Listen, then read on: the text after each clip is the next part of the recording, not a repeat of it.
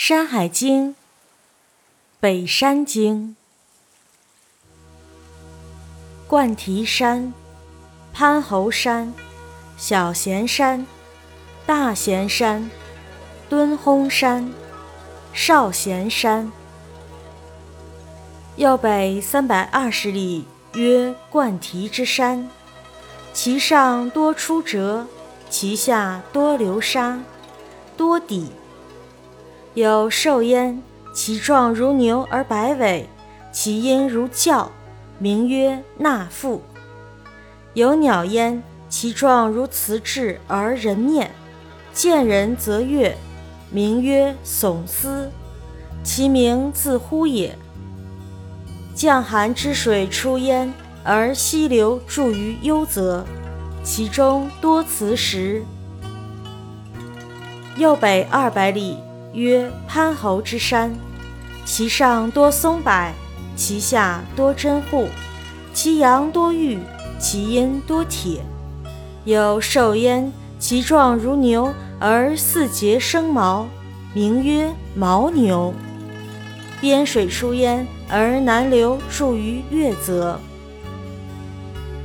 右北二百三十里，曰小咸之山，无草木。冬夏有雪。北二百八十里，曰大咸之山，无草木，其下多玉，是山也，四方不可以上。有蛇名曰长蛇，其毛如赤毫，其音如鼓唾。右北三百二十里，曰敦烘之山。其上多棕楠，其下多紫草。敦烘之水出焉，而溪流注于幽泽，出于昆仑之东北隅，实为河源。其中多赤龟，其兽多鸟、牦牛，其鸟多狮鸠。右北二百里，曰少咸之山。无草木，多青碧，有兽焉，其状如牛，而赤身人面马足，名曰亚羽。其音如婴儿，是食人。敦水出焉，东流注于雁门之水，其中多佩佩之鱼，食之杀人。这段文字说的是。再往北三百二十里，有山名为冠蹄山，山上有很多臭椿树和折树，山下遍布流沙，又多产磨刀石。山上有一种野兽，外形类似于牛，却有着白色的尾巴，叫声就像是人在大声呼唤，名字叫纳富。山中还有一种鸟，长得类似于雌性的雄鸡。却有一张人的面孔，他一看见人就跳跃不止，其名为耸丝，叫声就是他名字的读音。降寒水从此山发源，然后向西流入幽泽，水中盛产稀铁的磁石。灌题山山名具体所指待考，一说是在今新疆境内，一说是在今甘肃境内。再往北二百里，有山名为潘侯山，山上有很多松树和柏树，山下有很多榛树和槲树。山南面蕴藏着丰富的玉石，山北面蕴藏着丰富的铁矿。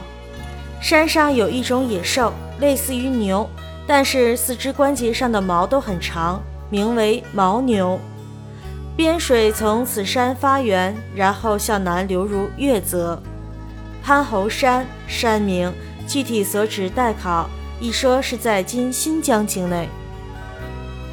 再往北二百三十里，有山名为小咸山，山上没有花草树木，无论是冬天还是夏天都有积雪。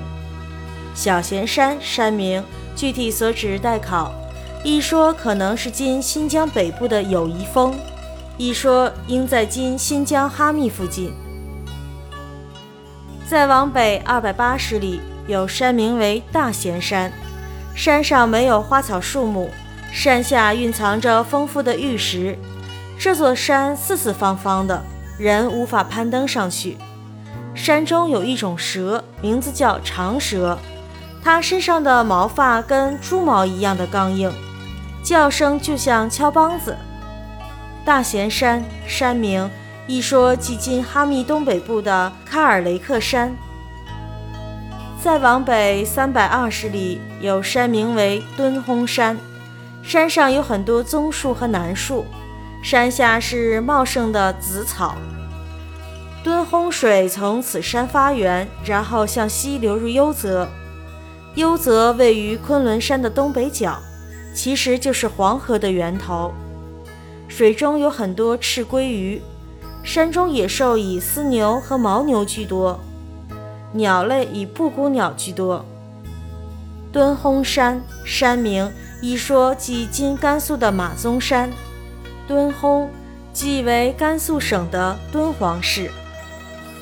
再往北二百里，有山名为少贤山，山上没有花草树木，蕴藏着丰富的青碧美玉。山中有一种野兽，外形类似牛，却长着红色的身体、人的面孔、马的蹄子，名字叫亚鱼，发出的声音如同婴儿啼哭，会吃人。敦水从此山发源，向东流入雁门水，水中生活着很多的佩佩鱼，人吃了它的肉就会死。少闲山山名。具体所指待考，一说是在今山西大同和阳高交界的采凉山。本集完。